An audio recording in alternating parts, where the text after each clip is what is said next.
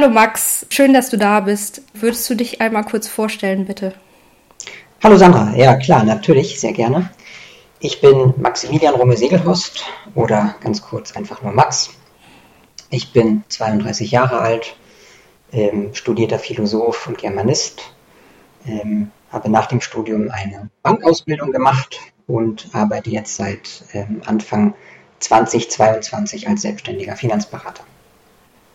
Okay, das ist äh, jetzt sehr anders als die ersten Interviews, die ich geführt habe. Ähm, was hat dich dazu bewegt, nach dem Studium äh, nochmal eine Ausbildung zu machen? Ähm, mehrerlei Gründe. Wahrscheinlich der, der wichtigste. Wir, wir leben in einer Geldgesellschaft ähm, und da kann es nur das Geld sein. Ich habe ähm, nach dem Masterabschluss ähm, die Möglichkeit bekommen, mit einer Promotion anzufangen in Literaturwissenschaften. Ähm, hatte allerdings keine Stelle als Doktorand, sondern bin wie viele andere auch dann äh, darauf angewiesen gewesen, äh, mich um auf, auf ein Stipendium zu bewerben. Ich habe damals dann zwei ähm, Stiftungen ähm, herausgesucht und mich zeitgleich dann auf diese beiden Stipendien beworben. Und äh, nach 18 Monaten dann äh, beide Absagen bekommen, sodass also da klar war, diese Form der Finanzierung meiner Promotion wird nicht funktionieren. Und an diesem Punkt musste ich mich dann nochmal entscheiden, willst du das nochmal weitermachen, ähm, bei einer anderen Stiftung dich bewerben, um zu gucken, dass das mit der Promotion weitergeht oder nicht. Und ähm, zu dem Zeitpunkt habe ich mich dann dagegen entschieden, das Promotionsprojekt weiter zu verfolgen, ähm, sondern habe mich ja anderweitig umgeguckt, was man, was man halt in unserem Land mit einem Philosophie- und Germanistikabschluss machen kann. Äh, ich habe mich dann zuerst, also ich wohne in Norddeutschland, mich dann im Bereich Bremen, Oldenburg ähm, nach Bereichen oder nach, nach Jobs im Bereich äh, Lektorat und Kulturvermittlung umgesehen. Ähm, da habe ich nichts gefunden, beziehungsweise die Verlage, die haben ja immer schon Lektoren und wenn sie neue brauchen, schreiben die sie aus. Das heißt, da habe ich keine Möglichkeit gehabt, in irgendeiner Form Fuß in das Feld zu fassen, das ähm, für mich attraktiv oder interessant war. Das heißt, ich hatte einmal keinen Job, keine, keine Jobperspektive. Ich bin, bin ja als Geisteswissenschaftler, wie viele andere auch in diesem Bereich hochqualifiziert. Aber irgendwie konnte man mir kein, kein Angebot machen. So, und ähm, zu diesem Zeitpunkt habe ich mich dann eben aktiv nach anderen Berufsfeldern umgesehen und was mir damals geholfen hat, eine neue Orientierung zu fassen, war gewissermaßen ein Hobby, das ich zu dem Zeitpunkt bereits seit über einem Jahr verfolgt habe, womit ich mich auseinandergesetzt habe, nämlich das Thema Geld, Finanzen, Versicherungen. Das war bei mir vor allem äh, aufgrund äh, meines Alters äh, geschuldet, dass ich mich dann irgendwann notgedrungen damit befasst habe. Ich glaube, das wird vielen Zuhörenden auch ähnlich gehen mit äh, Ende 20 wird das dann doch ein bisschen dringlicher, sich damit zu befassen. Und zu meiner eigenen Überraschung habe ich festgestellt, dass dieses Thema sehr interessant ist. Ähm, also ich habe mich vor allem sehr intensiv mit den Aktienmärkten auseinandergesetzt, mit den Kapitalmärkten, mit Wertpapieren und fand das extrem spannend, aus einer, auch aus einer demokratietheoretischen Sicht das zu untersuchen. Äh, ich weiß jetzt nicht, Sandra, wie, wie sehr du dich mit diesem Bereich auskennst, mit Aktien. Ähm, Aktien haben Stimmrechte, ja, das sind Urkunden, da sind Stimmrechte und mit diesen Stimmrechten gehen Einflussrechte einher. Und wenn man sich ähm, damit auseinandersetzt, ähm, wie ist eigentlich oder wie viele Leute in der Bevölkerung haben Aktien, wie viele Leute äh, nehmen diese Stimm- und Einflussrechte wahr, das sieht sehr schlecht aus. Und für mich ähm, hängt also einmal akademisch ein großes Moment der Demokratisierung zusammen. Das ist ein, ein, einer der Gründe, warum ich mich heute noch sehr intensiv damit befasse. Und beruflich habe ich einfach die Chance, äh, die, die, die Gunst der Stunde genutzt und gesagt, okay, ich brauche einen neuen Job. Warum nicht in dem Bereich, äh, in dem ich mich ohnehin tagtäglich in meiner Freizeit mit befasse? Und dann habe ich einfach meinen Mut genommen, meinen Mut zusammengenommen und mich einfach ähm, bei verschiedenen Versicherungen und Banken auf eine Ausbildung beworben. Und äh, zu meiner eigenen Überraschung hat mich dann tatsächlich eine Bank genommen. Ich äh, glaube, das ist nicht so einfach einen studierten Philosophen, wir haben ja normalerweise immer so den Drang, bestimmte Fragen kritisch zu stellen und ähm, die Dinge zu erforschen, ähm, dass das eben doch geklappt hat. Und so bin ich dann als studierter Philosoph eben als Bankazubi dann im September 2019 gestartet. Mhm, sehr spannend. Ähm, hast, äh, wie war das Bewerbungsgespräch da? Haben, haben die da kritisch nachgefragt, warum und wie und wie hast du die von dir überzeugt? Ähm, ich glaube, das allererste Bewerbungsgespräch, das ich führen musste, war in meinem persönlichen Umfeld. Ähm, du kannst dir sicherlich vorstellen, dass viele Leute, auch, auch meine, meine Freundin, ähm, damals noch mittlerweile meine Frau, ähm, auch die, mein, meine Eltern, meine Schwiegereltern, die haben alle sehr komisch geguckt, als ich denen zum ersten Mal von der Idee erzählt habe, mich jetzt aktiv bei Banken zu bewerben. Ähm, das, das eigentliche Bewerbungsgespräch dann, dann bei der Bank, ähm, ich werde keine Namen nennen, es ist eine große deutsche Bank, die, die in Norddeutschland sehr bekannt ist, ähm, war dementsprechend schon so, wie ich, wie ich also womit ich gerechnet habe. Natürlich waren die Fragen sehr, sehr kritisch. Ähm, ich musste mich auch relativ schnell ähm, mit dem Vorwurf konfrontiert sehen, ich sei zu überqualifiziert als, als Student oder als, als Absolvent ähm, dieser Geisteswissenschaft, sodass eben ähm, relativ schnell dann auch klar war, dass ich mich in irgendeiner Form nochmal beweisen müsste. Der Beweis bestand im Endeffekt in einem äh, Praktikum. Das war, hat eigentlich nur eine Woche gedauert, weil ich mit der Bewerbung auch schon sehr spät war. Also ähm, die, die Ausbildung im Bankenwesen fängt, hat bei mir äh, zum 1. Juli angefangen. Und ich hatte mich erst äh, Anfang Juni bei der Bank beworben ähm, sodass ich die letzte Ju Juni-Woche dann das Praktikum ähm, gemacht habe. Das war sehr einfach, weil die Bank oder die nächste Bankfiliale hier bei mir vor Ort war. Ich hatte drei Minuten ähm, Weg mit dem Fahrrad dahin.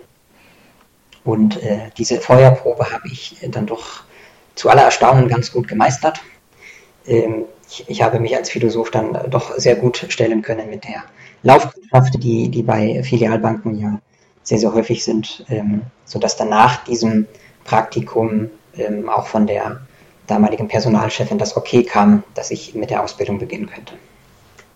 Mhm. Hast du, ähm, als du dich entschieden hast, dass du nicht weiter nach einem Stipendium suchst ähm, und äh, dich dann bei Verlagen informiert hast, hast du äh, da noch äh, Hilfe vom Arbeitsamt oder irgendwas bekommen? Ähm, manchmal wendet man sich da ja an die und ähm, aus meiner Erfahrung ist das für GeisteswissenschaftlerInnen immer sehr schwierig. Hast du da irgendwie Erfahrung, die du teilen kannst? Ähm, ich habe Erfahrung mit dem Jobcenter, ich habe sogar Erfahrung mit der, ähm, beziehungsweise mit der Agentur für Arbeit habe ich Erfahrung, aber auch mit dem Jobcenter. Ähm, allerdings nicht in diesem Bereich.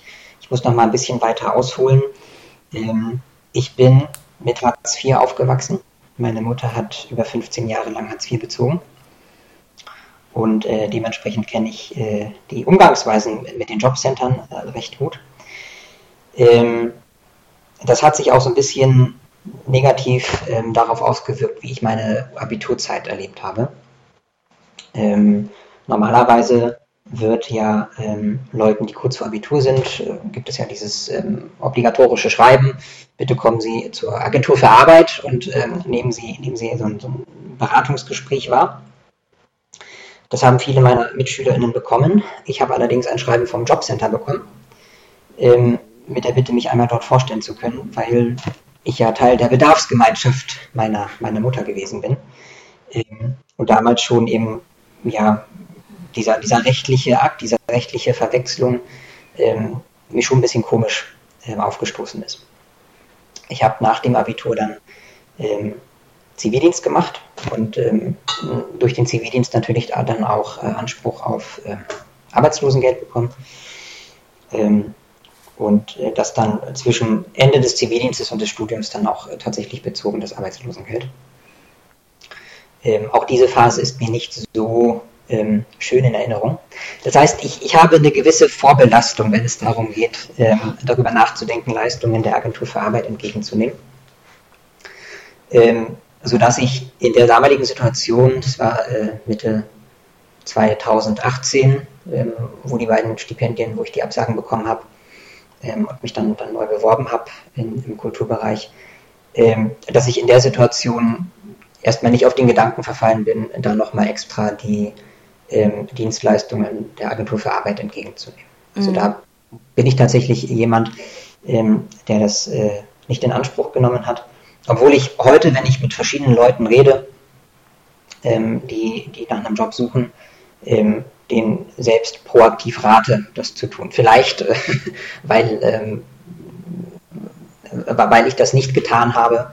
Ähm, also dementsprechend kann ich, kann ich, muss ich da ein Schuldeingeständnis äh, eingeben, zu sagen, vielleicht hätte ich es tun sollen, einfach auch, um herauszufinden, welche Möglichkeiten ich gehabt hätte. Ähm, aber ich, ich bezweifle, ich, ich bezweifle es, ähm, und das, das deckt sich ja auch mit dem, was du gesagt hast, weil ähm, GeisteswissenschaftlerInnen ähm, ja in der heutigen Agentur für Arbeit vielleicht öf öfters eine Fehlberatung bekommen als wirklich eine sinnvolle Beratung. Mhm. Ähm, absolut verständlich, ähm, dass mit deiner Vorbelastung, äh, dass, dass das nicht der erste Anlaufspunkt äh, dann war. Hattest du von der von Uni-Seite ähm, irgendwelche, ähm, äh, hast du Angebote wahrgenommen, die in die Richtung gingen? Mir war bewusst zu dem Zeitpunkt, dass, ähm, dass äh, die Universität, an der ich studiert habe, ich habe in Kiel studiert, ähm, dass diese Angebote existieren. Ich habe zu dem Zeitpunkt aber gar nicht mehr in Kiel gelebt. Hm. Äh, meine Frau kommt aus dem Raum Oldenburg, deswegen lebe ich heute hier. Und ähm, bin dann äh, relativ zeitig, ähm, als das klar war, dass es mit der Promotion nicht weitergeht, bin ich dann auch umgezogen. Das heißt, ich hatte aufgrund der ähm, räumlichen Distanz gar nicht mehr so, so eine große Assoziation ähm, an die Universität zu Kiel und ähm, habe dementsprechend auch gar nicht mehr die, die Berufsangebote oder die Beratungsangebote ähm, von Asta oder dergleichen wahrgenommen. Also auch da ähm, bin ich, bin ich jemand, der, der gesagt hat, ich, ich probiere es einmal, mich, mich selbstständig, wie man das so sagt, über die Initiativbewerbung in, in meiner Gegend zu bewerben. Ähm, aber ich, ich glaube, zu dem Zeitpunkt war sicherlich auch, auch schon klar, ich, ich habe mich ja lange Zeit, als ich auf der Uni war und ich habe mich deshalb auch für die, für die Promotion interessiert, ähm, weil ich selbst lange Zeit weiter auf der Uni bleiben wollte und als Dozent tätig sein wollte. Ähm, aber spätestens als ich dann in einer festen Partnerschaft, in einer festen Beziehung war, ähm, habe ich mich dann auch sehr intensiv mit dem berühmten, berüchtigten Wissenschaftszeitvertragsgesetz auseinandergesetzt und ähm, musste feststellen, dass das nicht funktioniert. Also der Lebensentwurf, den ich plante, ähm, in einer festen Beziehung und ähm, das Risiko, andauernd nur befristet tätig zu sein und mitunter ähm, weit verreisen oder auch, auch Wohnortwechsel in Kauf nehmen zu müssen, damit ich Dozent sein könnte, das, das wollte ich nicht. Ähm, sodass dementsprechend auch klar war, wenn es hier vor Ort nicht funktioniert, ähm, im, im, Bereich Lektorat oder Kultur- oder Literaturvermittlung, dann ähm, suche ich aktiv nach Alternativen. Mhm.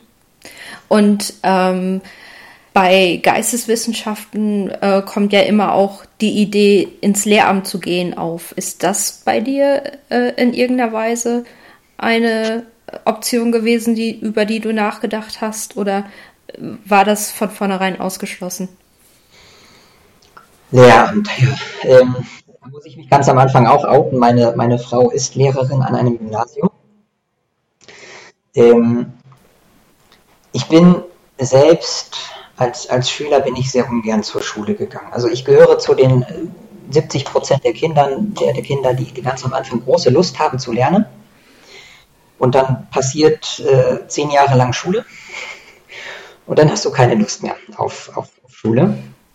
Zumindest aus, aus äh, Schülerinnensicht. Und ähm, diese negativen Erfahrungen, die, die habe ich natürlich auch mit ins Studium genommen. Also ich ähm, habe mich ähm, in, in, der neunten Klasse fing das an mit, mit Philosophie und äh, mit, mit der ganzen Geistes- und Ideengeschichte und politisch politisch aktiv oder, oder politisches Bewusstsein habe ich vielleicht so um, um die Zeit meines Abiturs entwickelt, so 2009, 2010. Ähm, und das hat sich dann relativ schnell in eine ja, sehr, sehr krasse, sehr, sehr harsche Kritik unseres Bildungswesens ähm, manifestiert. Ähm, weshalb der, der Lehrberuf in einem System, das ich ziemlich stark ablehne, ähm, in, in keinster Weise für mich in Frage kam. Ähm, als Geisteswissenschaftler, als Philosoph zumal, gibt es ja auch einen, einen gewissen Aspekt, dass man pädagogisch tätig ist. Also es gibt ähm, einen sehr alten Begriff, dass Philosophen Volkspädagogen sind. Und ähm, in, insofern habe ich immer eine gewisse Affinität dazu gehabt, in irgendeiner Form vielleicht ähm, pädagogisch oder didaktisch oder auch lehrend tätig zu sein. Ähm, das ist äh, zu dem Zeitpunkt sicherlich mal ganz kurz aufgetaucht und dann habe ich den Gedanken weit von mir weggedrängt, weil ich, wie gesagt, die Art und Weise, wie wir heute ähm, Schulunterricht betreiben oder, oder ähm, Schul, Schulerziehung betreiben, sehr stark ablehne und viel oftmals kritisiere. Ähm, der Gedanke ist zum zweiten Mal aufgetaucht, als ich mit der Ausbildung fertig war oder kurz vor Ende der, der Bankausbildung war. Denn äh, da hat man jetzt ja die Möglichkeit äh, gehabt, sozusagen ins Berufsschullehramt einzusteigen.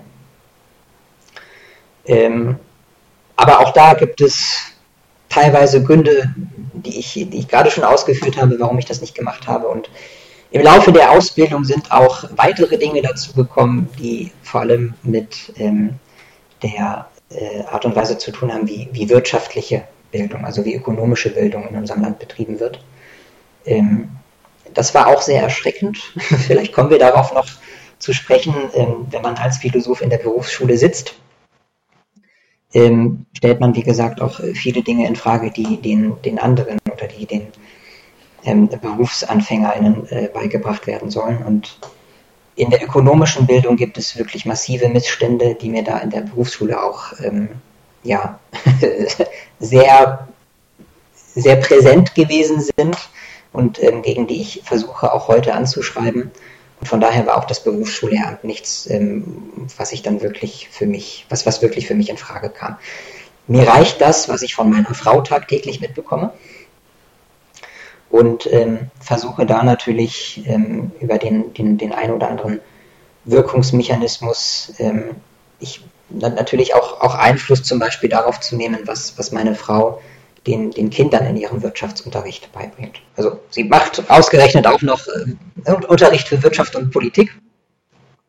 Das heißt, gerade die Dinge, für die ich mich auch interessiere und mit denen ich mich jetzt auch seit ähm, mehreren Jahren befasse, ähm, und das ist mein Versuch in irgendeiner Form, diese Misere ökonomischer Bildung, die ich, ähm, die ich auf, auf die ich mittlerweile gestoßen bin, für, für die ich ähm, und gegen die ich mich einsetze, das in irgendeiner Form zu verbessern. Mhm. Ähm, du hast es jetzt gerade schon mal anklingen lassen. Wie war denn, wie waren denn die ersten paar Monate in der Berufsschule und auch in der Lehre ähm, nach fertigem Studium? Ich war, zu meiner Überraschung, war ich nicht der Älteste. es gab noch einen anderen Kollegen, der äh, ein paar Jahre älter war ähm, und äh, ursprünglich aus der, der war lange Zeit selbstständig und sich ähm, dann dazu entschlossen hat, aus dem Risiko der Selbstständigkeit zurückzugehen in das etwas sichere Angestelltentum. Ähm, das war 2019, ja, es war ein Jahr oder ein halbes Jahr vor Corona ähm, sodass der Kollege damals äh, gutes Glück hatte mit dieser Entscheidung. Ähm, wie wie habe ich das erlebt? Es war natürlich, ich, ich habe dir vorhin von, von diesen Vorbehalten aus meinem sozialen Umfeld erzählt, ähm, dass ich mich als äh, kritischer Geist in, eine, in ein Berufsfeld, in ein Territorium wage, das nicht gerade dafür bekannt ist, ähm, ein äh, gutes Ansehen zu genießen zumal aus meiner heutigen Sicht viele gesellschaftliche Probleme mit ähm, der Einrichtung unseres wirtschaftlichen oder auch unseres Geldsystems zu tun haben. Ähm, ich glaube, der, jetzt muss ich kurz überlegen, der erste Tag in der Berufsschule war auch erst ähm, im, im, Anfang des dritten Monats. Also die ersten zwei Monate waren wirklich ganz klassisch Ausbildung im Betrieb. Das heißt in der Bank, äh, du wirst der Laufkundschaft zum Fraß vorgeworfen.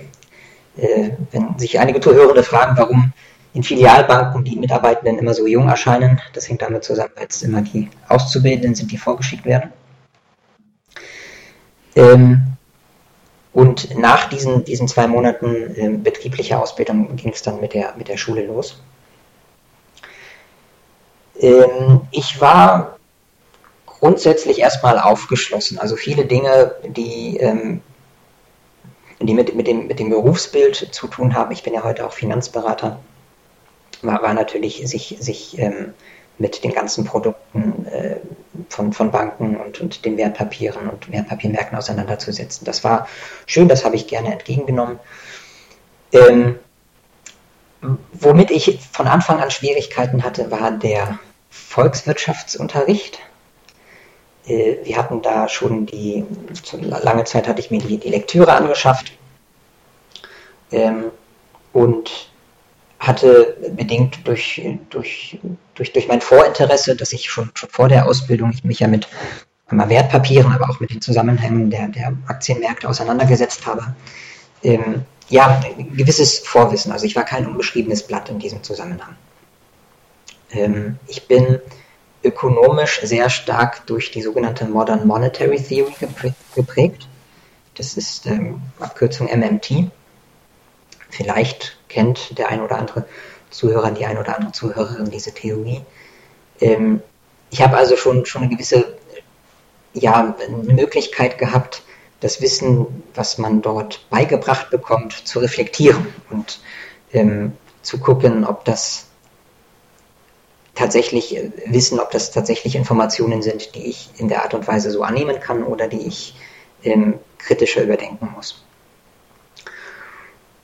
Und auf diese Weise ist es tatsächlich so gekommen, dass der Volkswirtschaftsunterricht ähm, ja, schon immer etwas sehr Spannendes gewesen ist. Ich glaube, ich muss mich im Nachhinein sehr bei meinem damaligen Berufsschullehrer entschuldigen, ähm, dem ich dann sicherlich äh, regelmäßig auf die Nerven gegangen bin, weil ich ähm, in bestimmten Dingen regelmäßig darauf aufmerksam gemacht habe, auch vor dem Hintergrund der, meiner, meiner MitberufsschülerInnen, äh, dass die Dinge, die wir dort beigebracht bekommen, dass man die auch anders sehen kann oder dass man die in Frage stellen sollte.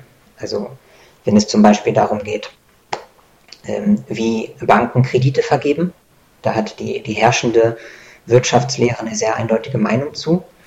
Ähm, wenn man da aber genauer und, und, empirisch hinguckt, sich die technischen Prozesse anguckt, dann äh, läuft das ganz anders, als die, die ähm, heutige Wirtschaftslehre das, das darstellt. Und das habe ich regelmäßig zum Besten gegeben. Ich habe unablässig darauf aufmerksam gemacht, dass wir stellenweise etwas beigebracht bekommen, was ziemlich widersprüchlich ist. Ähm, und du kannst dir vorstellen, dementsprechend bin ich ja immer schon mit einer gewissen aggressiven oder offensiven Grundhaltung in diesen Unterricht gegangen. Ähm, das war jetzt sehr ausführlich der, der Volkswirtschaftsbereich. Ähm, die anderen Dinge, Rechnungswesen zum Beispiel, also ähm, die Wissenschaft äh, der Bilanzierung, der Buchhaltung, da war ich ganz am Anfang äh, sehr, sehr unbeschrieben. Ich habe das äh, dankbar aufgenommen, was man mir dort beigebracht hat. kann aber auch sagen, dass die, die Art und Weise, wie ich heute über Wirtschaft nachdenke, also ich, ich denke in Bilanzen, das ist ähm, auch ein Ansatz, der aus der Modern Monetary ähm, Theory entspringt. Ähm, dieses Denken in Bilanzen, das hat mir, also da hat mir der Unterricht im Rechnungswesen sehr gut geholfen.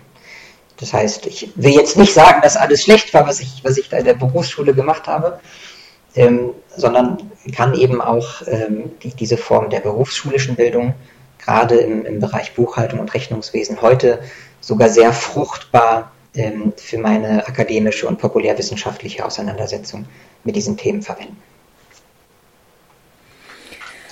Gab es Situationen äh, für dich, äh, wo du ja rausgestochen bist, außer jetzt äh, in dieser ähm, Kritisierung der, der Lehrinhalte da. Das, das ist ja nicht in der VWL alleine so. Das ist ja in sehr vielen Fächern so, dass ähm, Dinge unterrichtet werden, die äh, nicht dem entsprechen, wie es sein sollte oder überholt oder so weiter.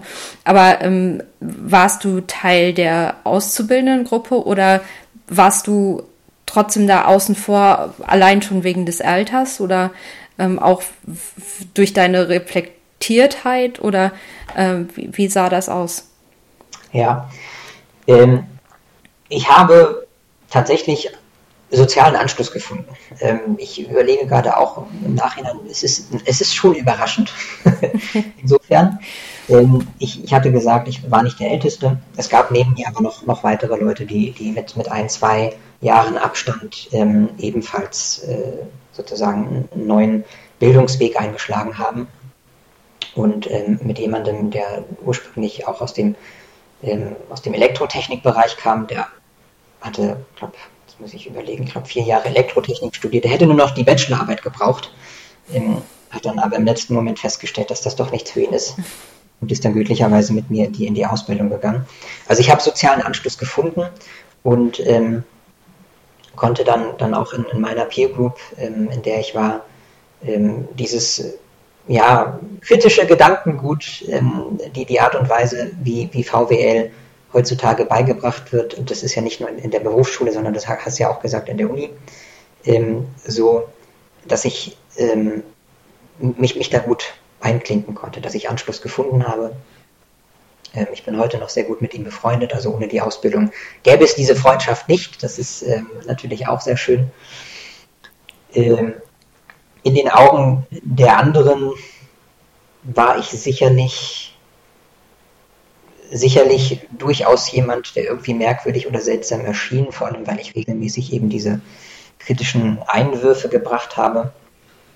Ähm, was mich aber gefreut hat am am Ende, kurz vor Ende der Ausbildung, ich glaube, das war der, der letzte Berufsschulblock, ähm, habe ich dann gesehen, dass es, dass es gefruchtet hat, weil ich dann gesehen habe, dass, dass eine meiner MitschülerInnen ähm, auch angefangen hat, diese kritische Frage zu stellen. Ähm, da waren wir im, im Bereich der, ähm, der, also der Reservepflichtigkeit von Banken. Ich will jetzt nicht zu technisch werden, aber es geht ja darum, wenn Banken Einlagen haben, Spareinlagen, Kundeneinlagen haben, dann müssen sie ja einen gewissen Teil davon in Zentralbankgeld bei der Zentralbank halten.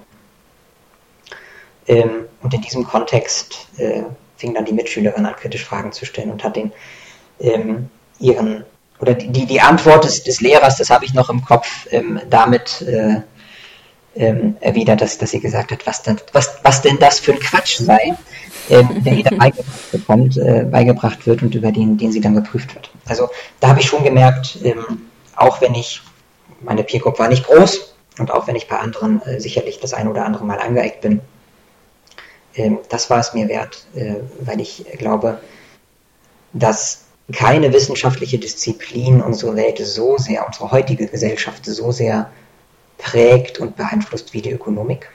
Mhm. Ähm, und ich es für unglaublich gefährlich halte, dass so viele Dinge, die in der Ökonomie heute noch gelehrt werden und die mit, mit ein bisschen Nachdenken leicht in die Widersprüchlichkeit getrieben werden, ähm, einfach so unkritisch übernommen werden. Und das ist ja nicht nur im Wissenschaftsbereich so, sondern ja leider auch ähm, in der Politikberatung, damit in der Politik und damit in der Bevölkerung. Hm. Aber also dieses ähm, dieses Hinterfragen ist ja doch eine Fähigkeit, die man eher im Studium lernt. Also, dass die anderen äh, äh, MitschülerInnen, die ähm, jetzt direkt von der Schule kamen, dass die diese äh, Fähigkeit gar nicht hatten.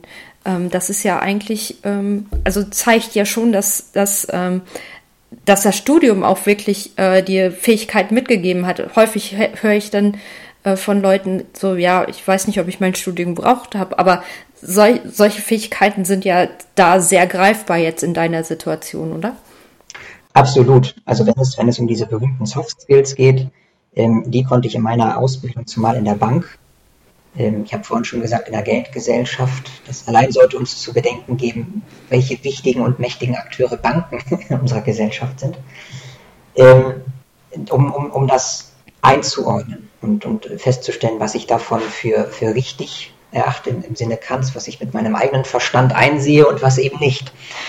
Und ähm, ich komme immer wieder darauf zu sprechen, weil, weil es wirklich erschreckend ist. Ähm, wenn man jetzt das, zum Beispiel das Thema Geldschöpfung nimmt. Eigentlich sollten Bankkaufleute doch am besten wissen, wie in, in einem heutigen modernen Geldsystem Geldschöpfung funktioniert. Ja, das ist ganz einfach. Geld wird zu 100% vollständig geschöpft, wenn eine Bank einen Kredit vergibt. Dann äh, nimmt sie das Geld nicht irgendwo her. also sie, sie reicht das Geld nicht weiter, das sie von anderen Kundinnen hat, sondern sie schöpft dieses Geld in einem Buchungsakt komplett neu. Ähm, das ist nicht das Verdienst der MMT, darauf äh, zu verweisen, aber das lässt sich empirisch sehr gut nachvollziehen. Aber genau das, also die, diese, diese Form der Geldschöpfung, wird den Bankkaufleuten deutschlandweit, auch in diesem Moment, die, die, die heute Vormittag in der Berufsschule gesessen haben, wird nicht beigebracht. Sondern die, die lernen da, Banken geben einfach nur ähm, die, die Ersparnisse von anderen Leuten weiter. Und das entspricht einfach nicht der Realität. Das heißt, das ist, das ist etwas, was mich, was mich immer noch absolut empört, dass Bankkaufleute, die, die heute in die Berufsschule gehen, immer noch falsches Wissen beigebracht bekommen. Und das endet da ja nicht, sondern der Anfang liegt ja bei den Leuten, bei den Bankkaufleuten, die vor 30 Jahren die Ausbildung gemacht haben und heute immer noch in der Bank arbeiten. Ähm, das hat durchaus zu lustigen äh, Gesprächen und Diskussionen geführt, weil ich ähm, im Bankenwesen gibt es ähm, im Bereich der Vermögensberatung sozusagen einmal das, das normale Privatkundengeschäft, das, das Retailgeschäft und ähm, im, im, oberen Bereich, wo es dann darum geht, ähm, große, größere Vermögen zu beraten und zu verwalten, haben wir das Private Banking. Ähm, und ich war der einzige Auszubildende in, in, meinem Jahrgang, der die Möglichkeit hatte, ein Praktikum vier Wochen in Private Banking zu machen. Das heißt, ich habe da natürlich einmal gesehen, auch von, von, von meiner Bank, von meinem Betrieb gespiegelt bekommen, dass die Fähigkeiten, die ich mitbringe, in bestimmten Bereichen weit über das hinausgehen, was man von einem Auszubildenden erwarten kann. Und das wurde ähm, mir gegenüber damit honoriert, dass ich, dass ich dann dieses Praktikum machen konnte. Ich habe das äh, durchaus auch in guter Erinnerung, weil ich da dann auf Leute getroffen bin, die sich tatsächlich auf akademischem Niveau mit mir darüber unterhalten konnten. das war, war, ja etwas, was ich in der Berufsschule gerade, gerade nicht erleb, erleben konnte, sondern da wurde mir häufig in der Berufsschule gesagt, ja Max, du hast recht, ähm, das könnte, das müsste man anders sehen. Aber was soll ich machen? Äh, so, so ist der Lehrplan und darüber schreibt er am Ende die Arbeit, ne? die, die, die Abschlussprüfung. Ähm, und, und in diesem Praktikum im Private Banking hatte ich eben die Möglichkeit, äh, mich zwei, drei Stunden mit den Leuten äh, über diese Zusammenhänge zu unterhalten. Ähm, das war beruhigend, weil ich gesehen habe, auch in der Bank gibt es Leute, die ein bisschen über den Tellerrand hinausschauen. Ähm, aber nichtsdestotrotz war, war eben auch dieser Bereich ähm, insofern schwierig, ähm, als dass ich dahin gelernt habe, auch das Private Banking ein, einer Bank ist halt nicht gerade das, was man als verbraucherinnenfreundlich bezeichnen würde. Ähm, und äh, es war auch, also es ist für mich persönlich zwiegespalten, die, diese, diese, diese Episode der Ausbildung, weil man mir damals einmal ähm, aufgrund meines Praktikums dort ähm, äh, die, die Möglichkeit in Aussicht gestellt hat, weiterzuarbeiten in der Bank, also übernommen zu werden.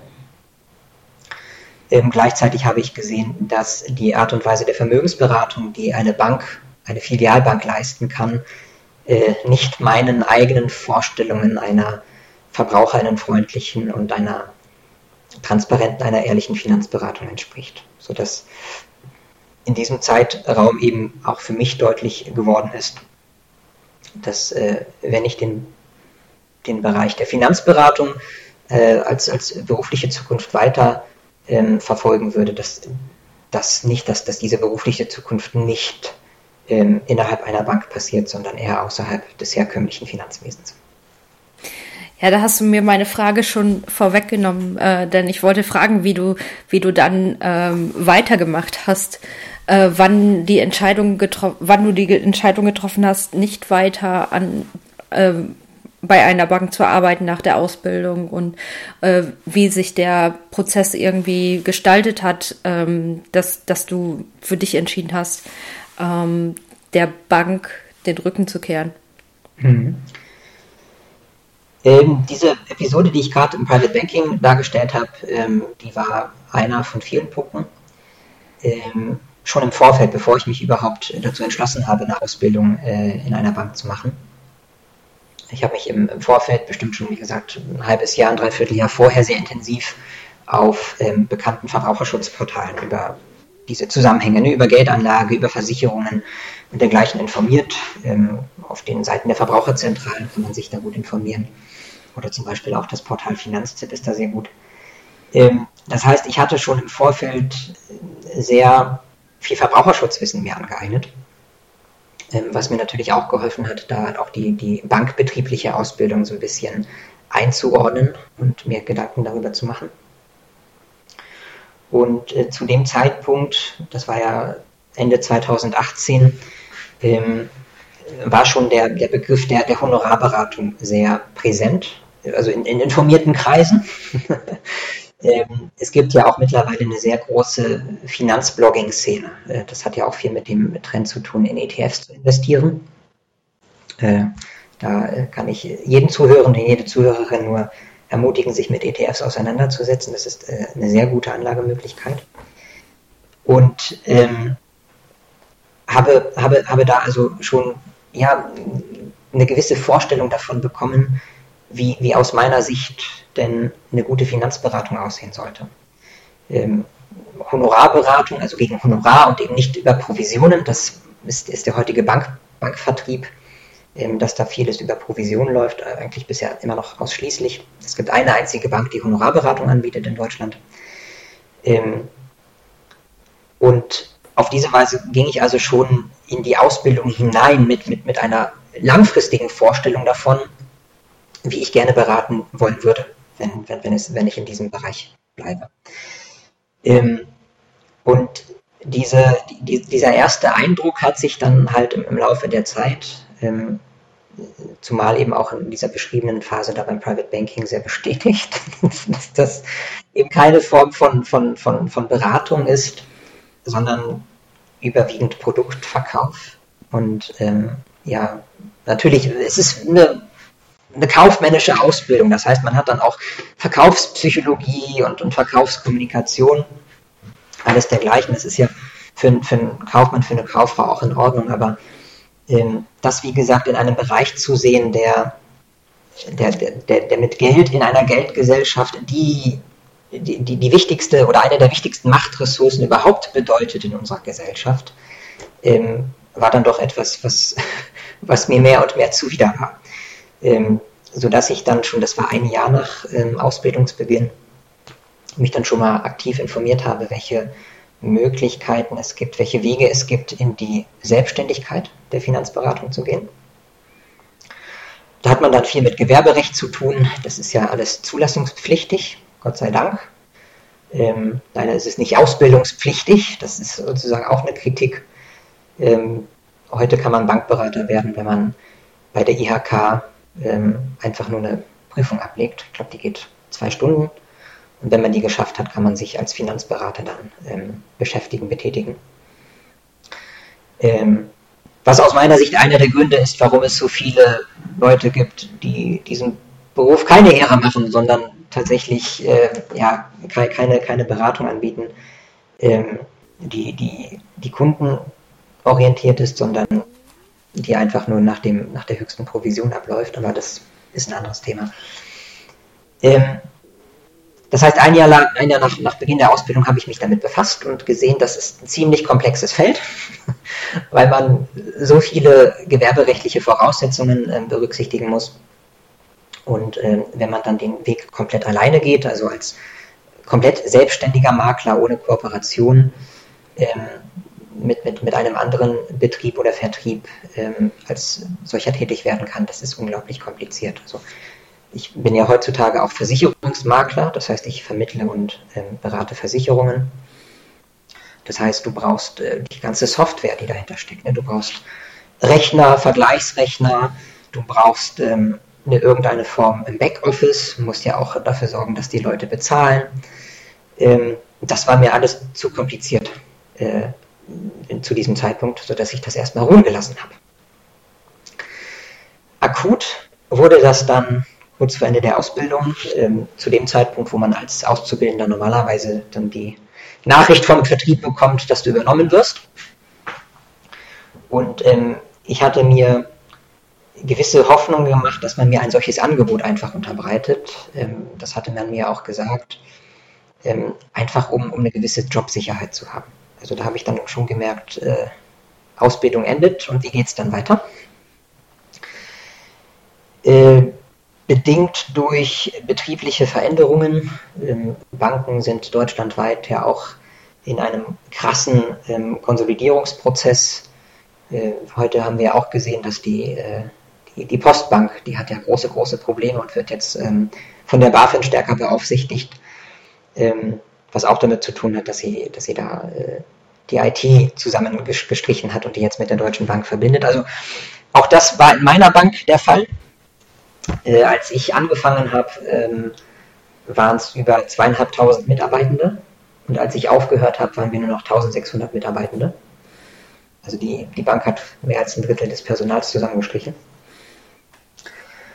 Ähm, und zu diesem Zeitpunkt wurde mir dann langsam klar, dass ich kein Übernahmeangebot bekomme. Und dann steckte ich dummerweise wieder in derselben Situation, aus der ich kam dass ich mich zu etwas entschlossen habe und ähm, auf einmal wieder die berufliche Zukunft unsicher und ähm, risikobehaftet war.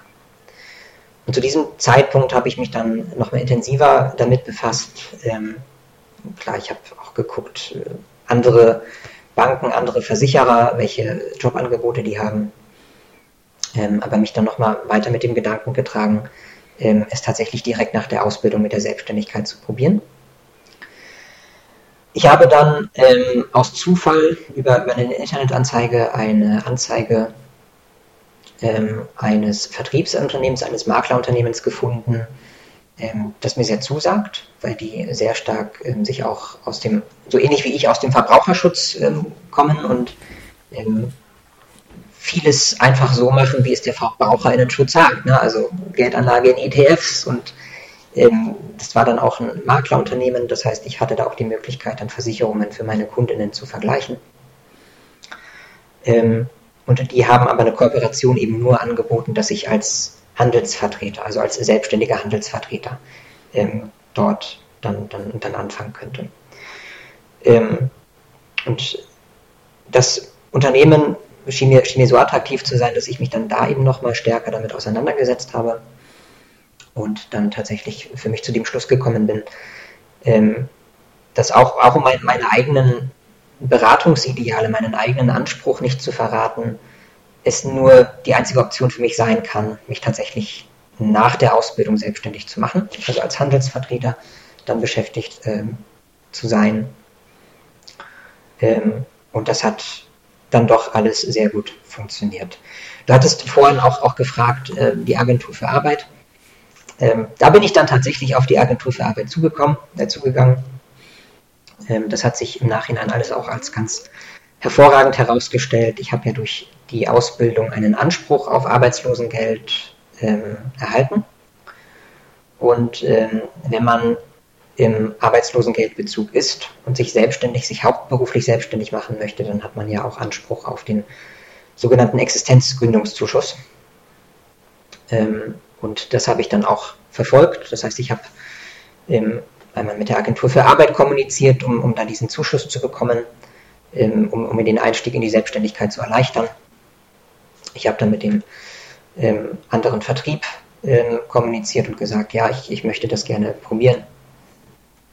Und so ist es dann gekommen, dass ich äh, nach der Ausbildung, ich war am 14. Januar 2022, war ich offiziell ausgelernt dann war ich drei Tage lang offiziell arbeitslos, beziehungsweise wie es ja heute ja, euphemistisch heißt, arbeitssuchend, obwohl ich schon wusste, wie es danach weitergeht und habe dann am 18. Januar 2022 meine, mein Gewerbe als selbstständiger Finanzberater dann aufgenommen. Kannst du mal erzählen, was du da jetzt im Einzelnen machst? Also ja. Ja, ja, ja, gerne. Die Frage, die Frage ist sehr offen, was, was, was macht jemand in der, in der Finanzberatung? Ähm, das, das, das Wichtigste, was ich mache, ist, ähm, so verstehe ich mein, meinen Beruf heute, ähm, ich bin quasi ähm, ein, ein, ein Coach für den privaten Umgang mit Geld. Das ist das, was aus meiner Sicht gute Finanzberatung machen sollte. Ähm, das ist sozusagen der oder das, das, das, das Extremangebot, das, das, das ich mache, das ich als Dienstleister anbiete. Das Minimalangebot ist sozusagen die, die reine Vermittlung von, von verschiedenen Finanzprodukten, also vor allem Versicherungen oder, oder Geldanlageprodukte, ähm, wo, wo es dann einfach darum geht, den Kundinnen oder den Interessierten Informationen bereitzustellen, das für und wieder ähm, mit den Leuten zu, zu diskutieren und ihnen zu helfen. Auch das ist mein eigener Anspruch. Ich, es ist wie gesagt ähm, leider nicht ähm, auf, auf, auf alle MitbewerberInnen übertragbar. Mein eigener Anspruch ist es, als ähm, Informationsvermittler letzten Endes alle Leute, die mit mir in der Beratung sind, zu einer souveränen Entscheidung zu helfen. Und diese souveräne Entscheidung kann natürlich am Ende auch bedeuten, ähm, sich gegen ein Finanzprodukt zu entscheiden. Das ist ähm, sozusagen das Minimalangebot und das Maximalangebot, das ich, das ich als Dienstleister mache. Ähm, und dazu gehört sozusagen von, von Anfang an, sich, sich erstmal einen Überblick zu verschaffen, wie die, wie die finanzielle Situation von Kundinnen denn, denn überhaupt aussieht. Und ähm, mir persönlich ist es wichtig, dass äh, gerade Leute, die wenig Geld haben, äh, die, die vielleicht gerade auch im Hartz-IV-Bezug sind oder, oder gerade da rauskommen und, ähm, oder auch Leute, die, die zu den Working Poor gehören, das ist auch ein ja, euphemistischer Begriff für Leute, die, die einfach zu wenig Geld verdienen. Es ist schon, schon, schon lustig, dass, dass unsere Sozialwissenschaft überhaupt ähm, damit ein, ein ergiebiges Untersuchungsthema hat. Also sich, sich überhaupt erst einmal einzudenken in die finanzielle Situation und auch die finanziellen Probleme, die die Leute heute haben.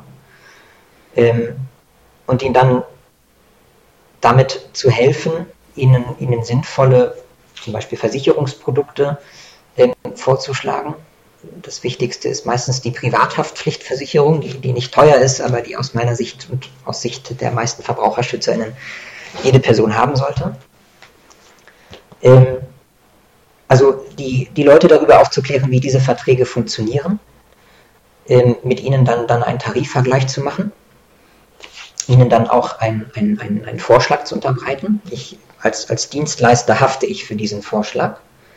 Das heißt, wenn, wenn, wenn meine Kundinnen ähm, den vorgeschlagenen Tarif abschließen, dann, dann stehe ich dafür gerade. Und wenn da irgendwas nicht läuft, weil, weil ich irgendeine Klausel übersehen habe, dann äh, ja, hafte ich, nennt das mit meinem Privatvermögen. Ähm, de facto habe ich aber auch eine eigene Berufshaftpflichtversicherung, sonst kann man überhaupt nicht zugelassen werden. Das heißt, man, man hält da schon den Kopf für hin in, in, äh, in dieser Beratungssituation und ähm, bietet den, den, den Kundinnen aber auch aktiv die Möglichkeit an, äh, Nein zu sagen.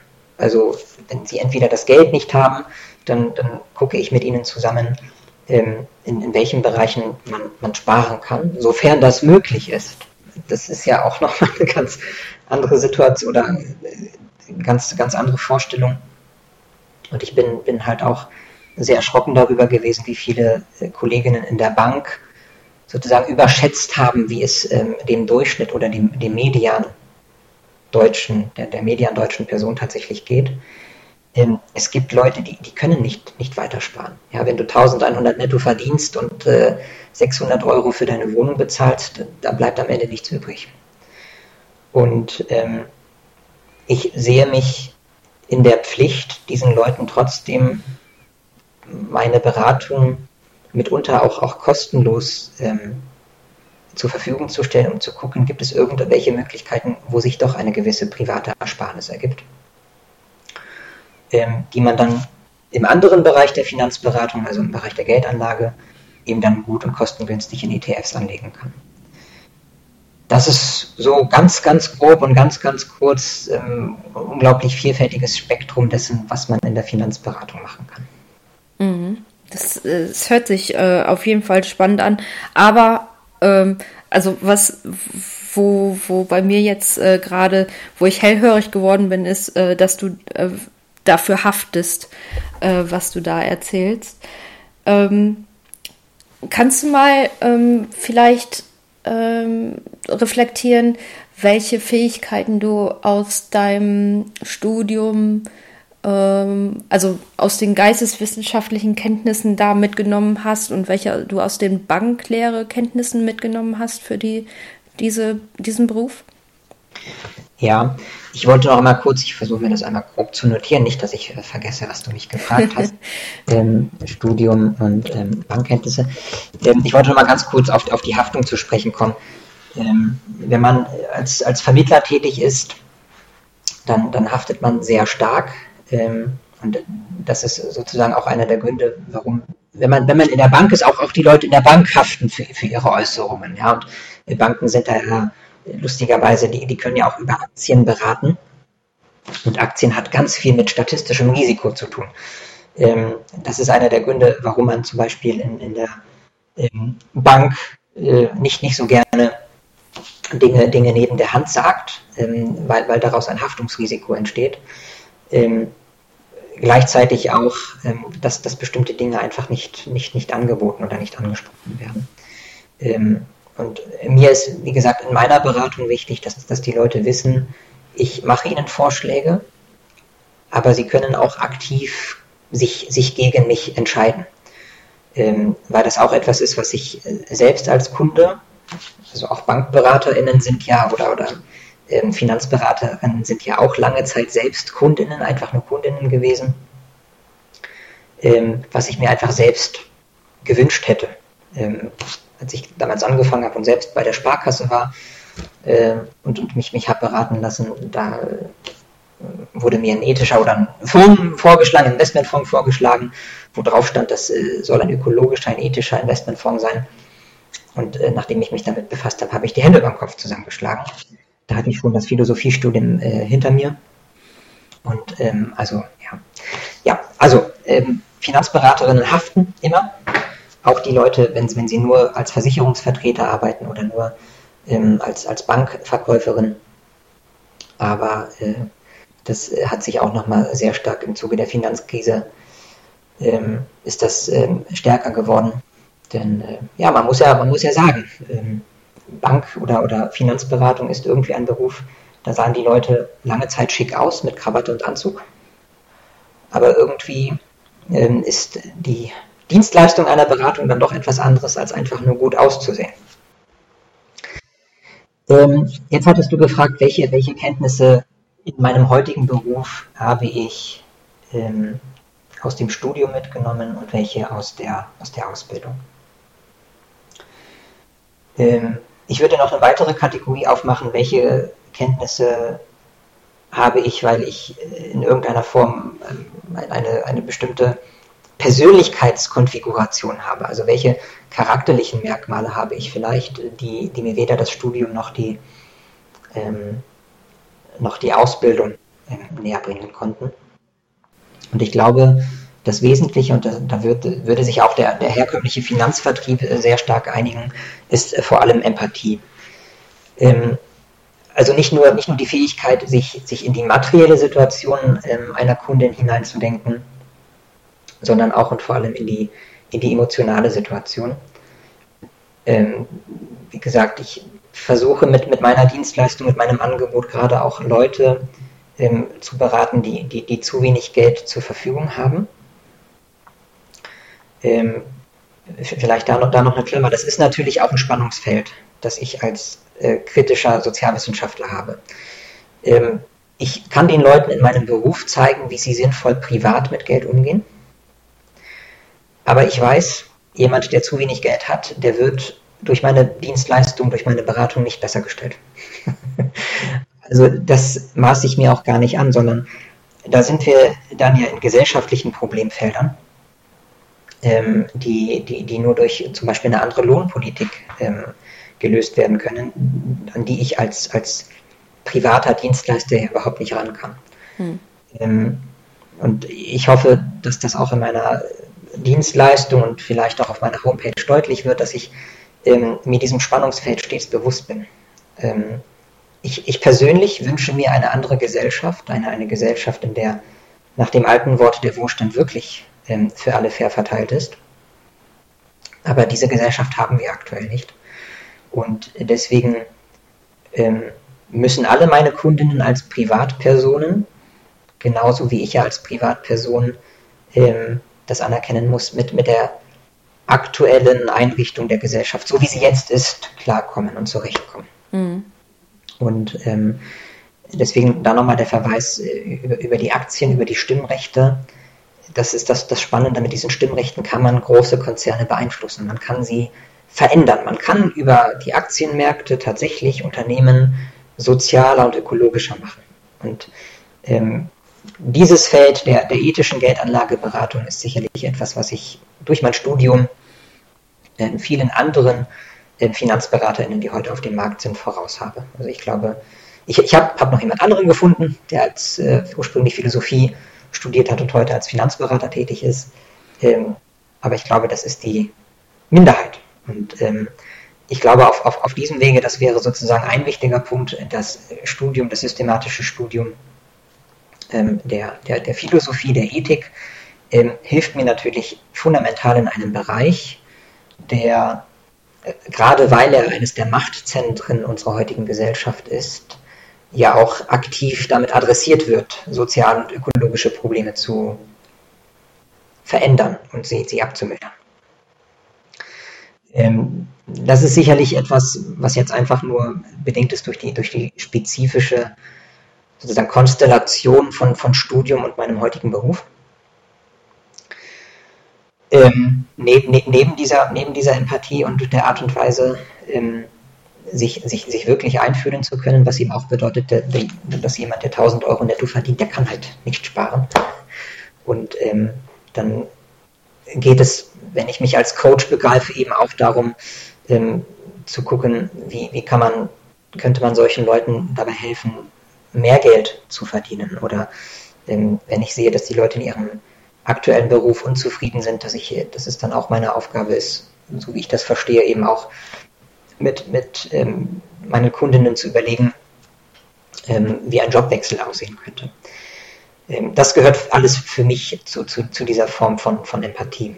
Ähm, ganz, ganz unabhängig davon, Anekdote in, in der Ausbildung war auch, äh, ich war, ich glaube, gerade zwei Wochen in, in der Bankfiliale drin, da bei, bei, der, bei der Laufkundschaft, bei den, bei den Kundinnen vor Ort und hatte gleich mit meinem ersten Erb- und damit Todesfall zu tun. Ähm, das war mir da auch nicht so ganz bewusst. Also ich bin, ich habe mich sehr viel mit, mit Existenzphilosophie und Religionsphilosophie befasst.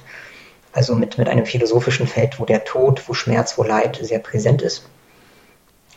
Ähm, aber das fand ich dann auch schon sehr verblüffend, dass äh, man in, im Bereich des, des Bankwesens dann doch sehr häufig mit, mit dem Tod zu tun hat und mit seinen rechtlichen, also sehr bürokratischen Konsequenzen. Was habe ich aus der Ausbildung mitgenommen?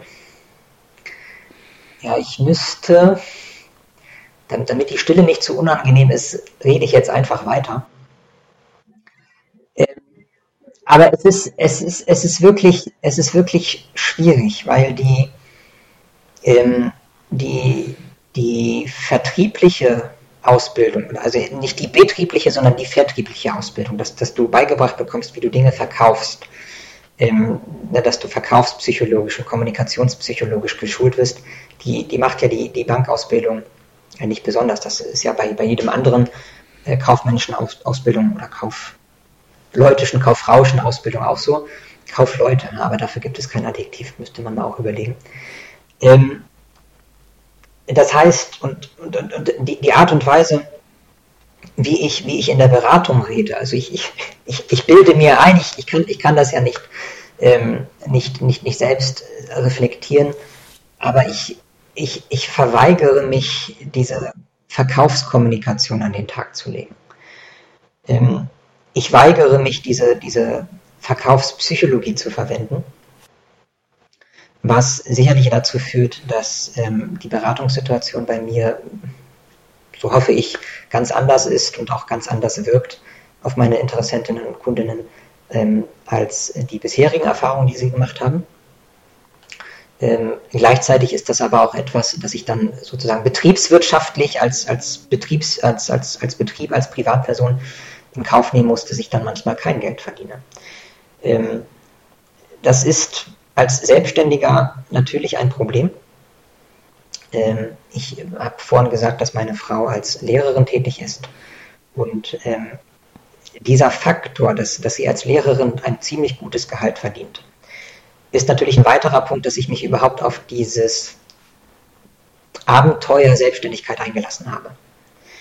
Ähm, wenn, wenn, wenn, wenn, wenn die Sicherheit dieses regelmäßigen Gehaltes, das man heute als Lehrkraft verdient, nicht da gewesen wäre, dann hätte ich mich wahrscheinlich nicht selbstständig gemacht.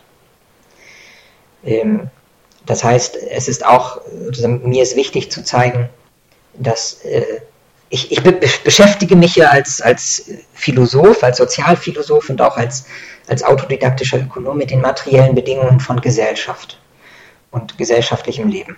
Und natürlich gibt es auch in meinem eigenen Leben materielle Bedingungen, die überhaupt dazu geführt haben, dass ich diesen Beruf jetzt ausüben kann, den ich heute ausübe. Ähm, das ist ein verwandter Aspekt. Du hast jetzt nicht aktiv danach gefragt, aber ich würde schon sagen, dass das wichtig ist, dass ähm, vor allem für dieses Abenteuer Selbstständigkeit natürlich auch die materiellen Bedingungen richtig und stimmen müssen. Aber du siehst, ich bin, bin, bin aus dem Feld der Ausbildung wieder zurückgewichen. Ich, ich würde sagen, ich konnte aus der Ausbildung weder beruflich etwas mitnehmen, noch ähm, in, in, in, irgendeiner Form, vor allem was, was die Volkswirtschaft angeht, ähm, das, das, das zu einem besseren Verständnis unserer heutigen Gesellschaft geführt hat. Mit, mit der einzigen Ausnahme, die ich vorhin schon erwähnt habe, dass der Unterricht in Rechnungswesen ähm, das Denken in Bilanzen ähm, eindeutig verbessert hat. Das kann ich sagen. Aber würdest du nicht sagen, dass, ähm, dass durch deine Lehre, dass du dadurch doch mal verstanden hast, wie sehr du es nicht machen möchtest, wie da beraten wird? Der Gedanke, das Ex Negativo zu sehen, der ist mir gerade auch gekommen, in dem Moment, als ich es ausgesprochen habe. Da hast du natürlich absolut recht, ähm, dass, die, dass die Ausbildung mir eine, eine Konterschablone gezeigt hat, ähm, mir, mir ein Berufsbild oder das Berufsbild, das ich heute ausübe, so ähm, dargestellt habe, dass, dass ich sage, ich, ich möchte es unbedingt anders machen. Das, das stimmt natürlich. Ähm, das, das Problem ist ja, das ist ja nicht Ziel einer Ausbildung. Festzustellen, wie du es nicht machen sollst, sondern ähm, es sollte ja gerade Ziel einer Ausbildung sein, ähm, dass, dass du sagst, jetzt hast du alles nötige Handwerkzeug ähm, äh, da an die Hand bekommen, damit du, damit du den Beruf, ähm, den du machen möchtest, auch tatsächlich in äh, einer, einer, einer Weise, Art und Weise machen kannst, mit, mit der du ethisch einverstanden bist und ähm, wo, wo, wo der Nutzen für die Kundinnen, die du berätst, auch wirklich eindeutig sichtbar ist.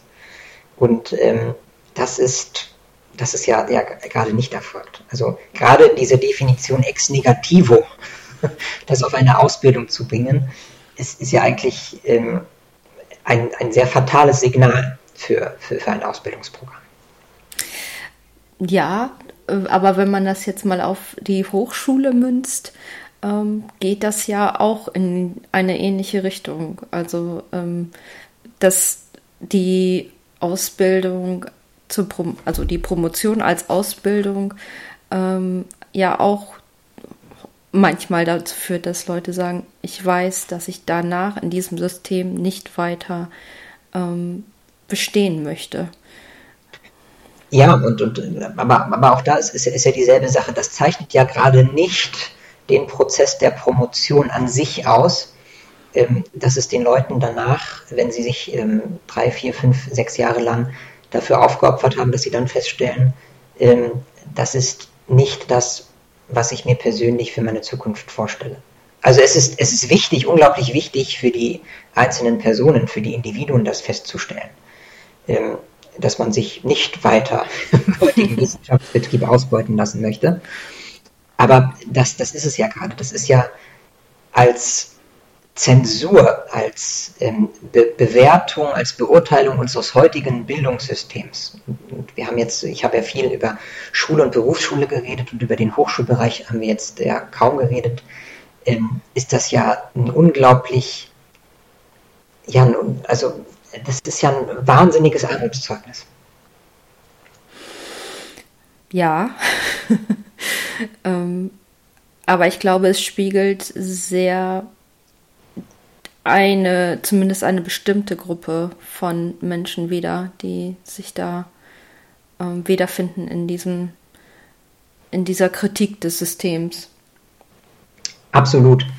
Ähm, und ich äh, habe diese, das, wie gesagt, ich war ja 18 Monate dabei.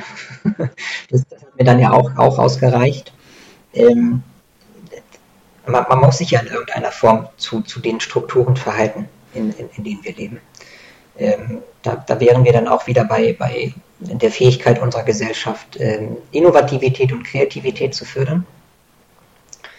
Ähm, und äh, ja, ich weiß nicht, aber also der, der öffentliche Diskurs scheint ja nicht so zu sein, als, als, ob wir da einen, einen, einen Konsens haben in, in, der, in der Bildungspolitik, ähm, der, der, der feststellt, dass, dass Bildung, dass zumal Hochschulbildung, die ja selbst einen volkswirtschaftlich unglaublich hohen Nutzen hat, ähm, äh, dass das kein, kein, kein, kein Gut ist, ähm, was sich irgendwie durch, durch, durch Wettbewerb oder durch Konkurrenz positiv beeinflussen lässt. Sondern dass, dass, dieser, dass dieser Wettbewerbsdruck ähm, bei den Leuten, die, die, die sich ja aus bestimmten Gründen mal dazu entschlossen haben, ähm, sich diesem Leben in Wissenschaft zu widmen, dass die dann irgendwann feststellen, unter den, den heutigen Voraussetzungen und Bedingungen möchte ich das nicht machen, sondern sich eben, und das ist ja auch dein, dein Angebot mit diesem Podcast, ähm, sich umzusehen, welche Möglichkeiten es noch gibt, ähm, die eigene wissenschaftliche Biografie mit, mit, mit einer anderen beruflichen Zukunft zu vereinbaren. Ja, genau. Das sind äh, wunderbare letzte Worte. Ähm, vielen, vielen lieben Dank, Max, dass du dich äh, bei mir gemeldet hast, um mir von deiner Geschichte zu erzählen. Ähm, es war äh, sehr spannend, ähm, diese ähm, Perspektive mal zu sehen. Ähm, GeisteswissenschaftlerInnen sind ja normalerweise gar nicht äh, oder sehr häufig nicht mit äh, Geld äh, irgendwie in Verbindung, werden nicht mit Geld in Verbindung gebracht. Ähm, und äh, gerade deshalb finde ich das, ähm, deine Geschichte sehr wertvoll. Vielen Dank dafür. Ich bedanke mich, dass ich dabei sein darf und äh, dass ich meine Geschichte teilen durfte und freue mich auf alle anderen, die noch in Zukunft an deinem Podcast mitwirken dürfen. Vielen Dank. Wenn ihr auch gern einmal von eurem Weg aus der Wissenschaft berichten wollt, dann meldet euch gern bei mir unter info at livingacademia.de.